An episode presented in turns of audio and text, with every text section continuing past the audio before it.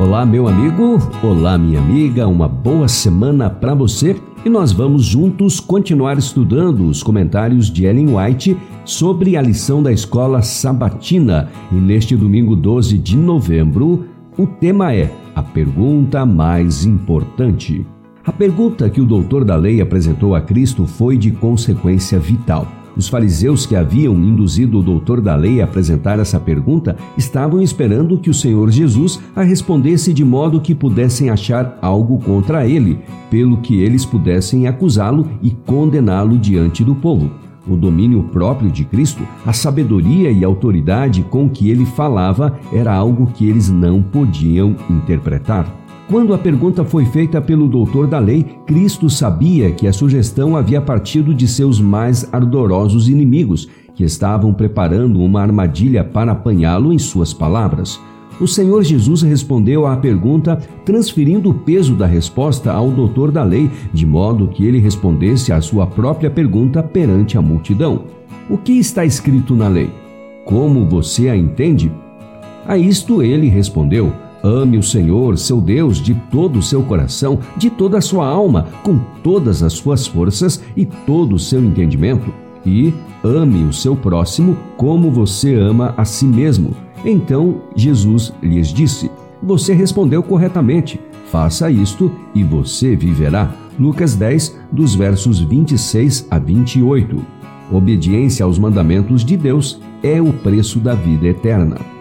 Lembrem-se de que não há um só motivo no coração de qualquer pessoa que o Senhor não veja claramente. Os motivos de cada um são pesados tão cuidadosamente como se o destino de cada ser humano dependesse unicamente desse resultado.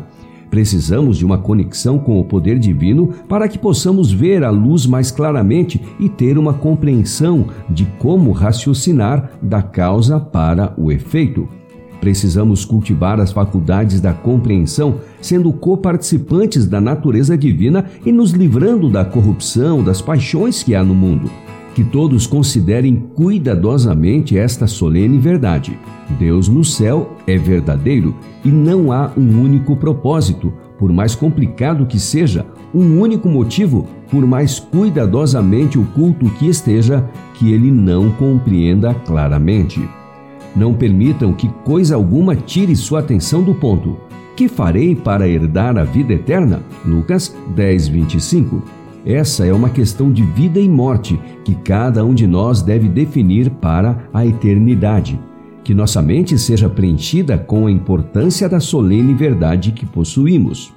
Deus deseja que homens e mulheres pensem com sobriedade e sinceramente.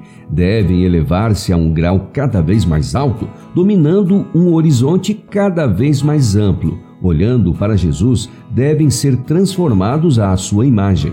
Devem empregar seu tempo em busca das profundas, eternas e celestiais verdades. Assim, à medida que dele aprendem, seus motivos e compaixões tornam-se firmes e imutáveis pois as impressões produzidas pelo onisciente são substanciais e duradouras.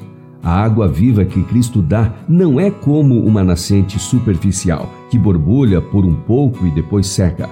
A água viva jorra para a eternidade. E assim foi o nosso estudo deste domingo com citação, mais uma vez, da Meditação Olhando para o Alto de 1983, do dia 26 de julho, também dos comentários de Ellen White no Comentário Bíblico Adventista do Sétimo Dia, volume 3, páginas 1314 e 1315, e por último, do livro Mensagens Escolhidas, volume 1, página 145. E amanhã é segunda-feira e nós vamos estudar o tema O Método e a Resposta de Jesus. Eu espero você amanhã.